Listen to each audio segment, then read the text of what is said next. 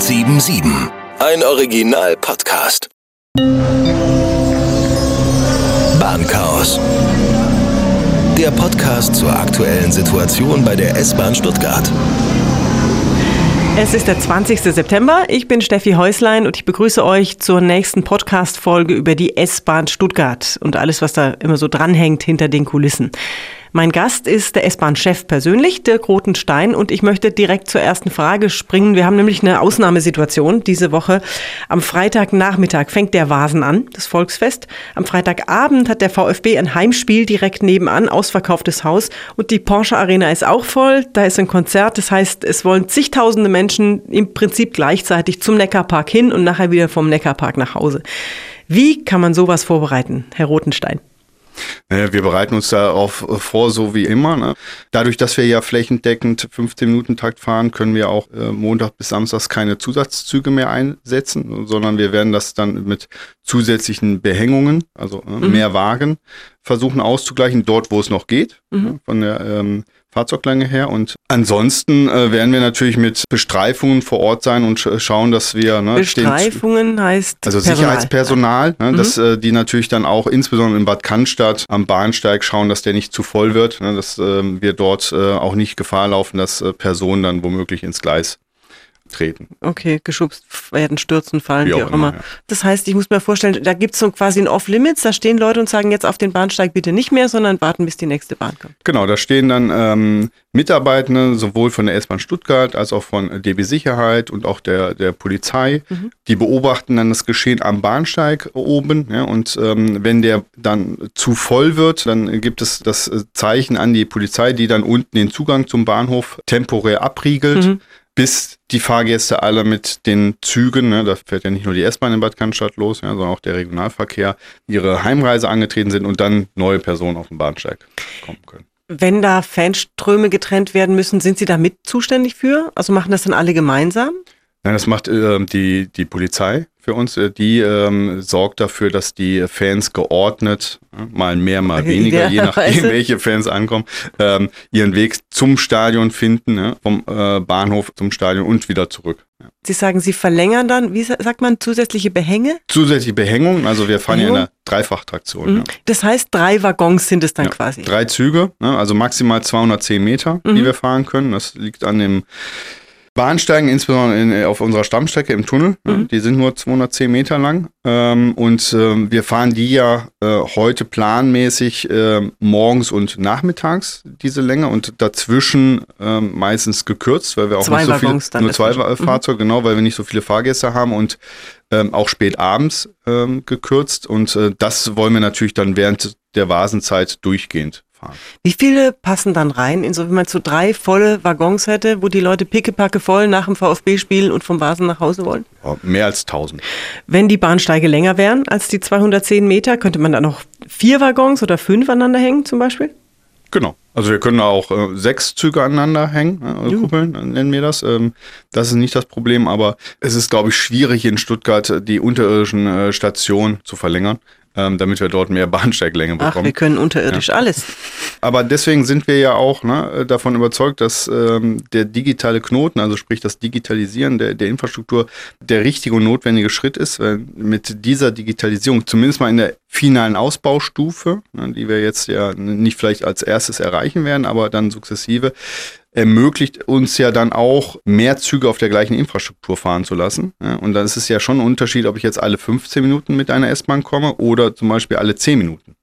Ja, dann verteilt sich das ja viel mehr auf die einzelnen Fahrzeuge. Also wenn ich jetzt sage, zwischen, sagen wir mal, Plochingen und Obertürkheim, na gut, da fährt nur die S1, ne? da kann ich sagen, da habe ich immer 15 Minuten Lücke zwischen den S-Bahnen. Wenn ich jetzt sage, am Charlottenplatz, wie viel Lücke habe ich denn da noch? Ich meine, viel kleiner kann die doch dann gar nicht sein.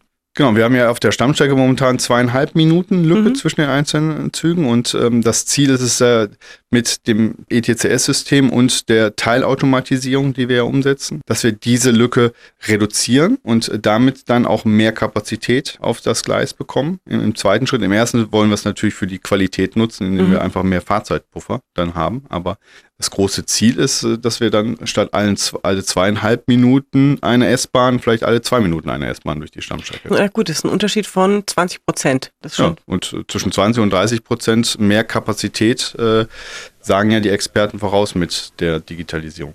Jetzt ist seit zwei Wochen wieder Schule und die Bahnen sind voller, das war klar, aber sie sind viel, viel voller, ist mein Gefühl. Liegt das am Deutschlandticket oder kommt mir das nur so vor? Wir haben einen, einen, einen, Anstieg der Fahrgäste. Wir sind eigentlich noch nicht auf dem Niveau von vor Corona. Ne? Also wir hatten ja vor Corona über 130 Millionen Fahrgäste. Ich glaube nicht, dass wir das dieses Jahr erreichen werden. Was natürlich aktuell der Fall ist, dadurch, dass wir durch aufgrund der vielen Baustellen natürlich auch nur 30 Minuten Takt auf einzelnen Linien fahren, ne? mhm. knubbelt sich natürlich dann ja, in den Fahrzeugen mehr. Ne? Früher hat sich das dann mehr verteilt. Jetzt habe ich die Hälfte der Sitzplätze, wie zum Beispiel gerade auf der S1. Mhm. Deswegen sind die Züge dann auch voller. Jetzt haben wir dieses ETCS, dieses European Train, Train Control Controlling System. System. Bam. Und haben aber einzelne Strecken, auf denen das schon funktionieren soll, aber noch nicht so ganz tut.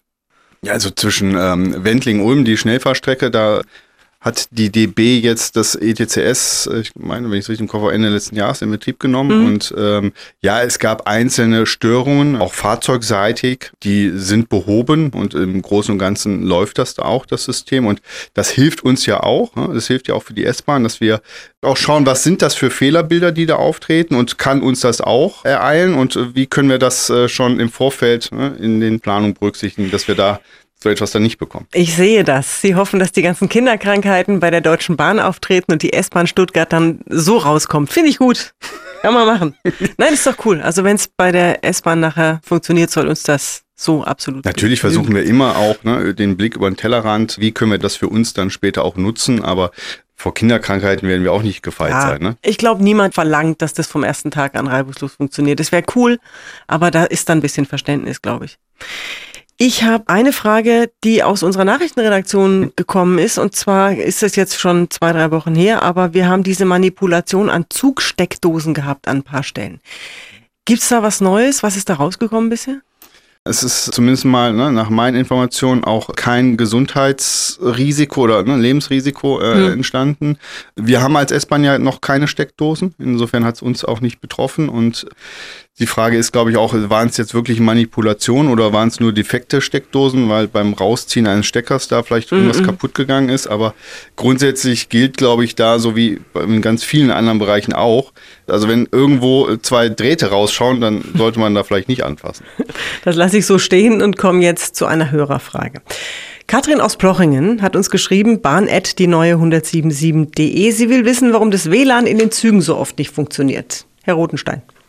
Ähm, grundsätzlich sind ja unsere Fahrzeuge alle mit WLAN ausgestattet, mit einer Ausnahme. Das sind, äh, wir haben ja nochmal 58 Neufahrzeuge geordert die äh, ähm, jetzt seit Ende letzten Jahres ja sukzessive ausgeliefert wurden und eingesetzt werden. Und diese Neufahrzeuge hatten noch kein WLAN mhm. an Bord. Und ähm, damit haben wir jetzt im Juli, ja, wenn ich es im Kopf habe, im Juli begonnen, diese Fahrzeuge mit WLAN auszustatten. Mhm. Und wir werden sukzessive auch äh, wieder alle Fahrzeuge mit WLAN haben. Mhm. Und das heißt, äh, in der Vergangenheit nicht das WLAN hat nicht funktioniert, sondern es gab kein WLAN so. bei einigen Fahrzeugen leider. okay. Wie lange dauert das, das nachzurüsten? Ich glaube, die, die Nachrüstung dauert ungefähr eine Woche in, in Ach Gott, unserer Werkstatt. Ja. Ja. ja. Wir, wir, müssen da ja, mehrere Router und äh, Access Points verbauen und äh, eine Antenne aufs Dach noch installieren. Danach kann das Fahrzeug dann wieder in Betrieb. Das heißt aber, das haben wir ja dann schon im Advent. Ziel ist, dass wir bis zum Jahresende ne, weitestgehend durch sind. Natürlich müssen wir schauen, dass wir diesen Umbau auch äh, so eingetaktet bekommen, dass die anderen Maßnahmen, die wir in der Werkstatt durchführen müssen, wie mhm. regelmäßige Instandhaltung der Fahrzeuge oder auch außerplanmäßige Instandhaltungsmaßnahmen, wenn irgendwas kaputt geht, mhm. dass wir die natürlich auch noch hinbekommen. Ja, und mhm. deswegen werden wir da auch zwischendurch mal vielleicht ein, zwei Wochen kein WLAN nachrüsten können, weil wir in der Werkstatt dann andere Fahrzeuge reparieren müssen. Ja, und an zweiter Stelle. Nicht die Wahl habe, ob es fährt ohne WLAN oder ob es steht genau. mit WLAN, möchte ich, dass es fährt. Okay, bevor wir Schluss machen, habe ich noch eine Frage zur Ausnahmesituation am Freitag, was vorhin übrig geblieben ist, was mir noch eingefallen ist. Was ist denn härter für die S-Bahn? Die Anreise der ganzen Fans und der ganzen Vasenbesucher oder die Abreise, wenn alle heim wollen nach dem Spiel, nach dem Vasen? Ähm, für uns entscheidend ist immer ne, der Peak, also wann ne, kommt der größte Andrang aufs System und ähm, die Anreise ist meistens etwas entzerrt. Mhm. Ähm, natürlich habe ich den, den, den Peak, wenn das äh, Spiel anfängt, aber ähm, nach dem Spiel gehen ja ganz viele Fans noch auf den Vasen mhm. anschließend. Dann ist, wenn, wenn der Vasen halt schließt, nochmal so eine eine kritische Zeit. Wann ist denn? Um, um halb neun ist das Spiel, da kommen die ersten Fans um Viertel nach zehn aus dem Stadion und um elf ist Schluss auf dem Vasen, glaube ich, ne? Ja, ist es denn, glaube ich, sowas so, in der Und dann kurz nach elf. Ja. Dann hoffen wir auf ein friedliches, fröhliches, feuchtes Volksfest und ich danke Ihnen für Ihre Zeit, S-Bahn-Chef Dirk Rotenstein. Nicht zu danken. Und wenn ihr noch Fragen habt oder Wünsche oder auch Kritik an der S-Bahn, dann schickt uns das an bahn.die-neue1077.de. Die nächste S-Bahn Chaos Podcast Folge kommt nächsten Mittwoch. Bis dahin mal danke fürs Zuhören. Empfehlt uns sehr gerne weiter an andere S-Bahn-Pendler und bis dann. Bahnchaos. Der Podcast zur aktuellen Situation bei der S-Bahn Stuttgart ist eine Produktion von Die Neue 1077. Bester Rock und Pop.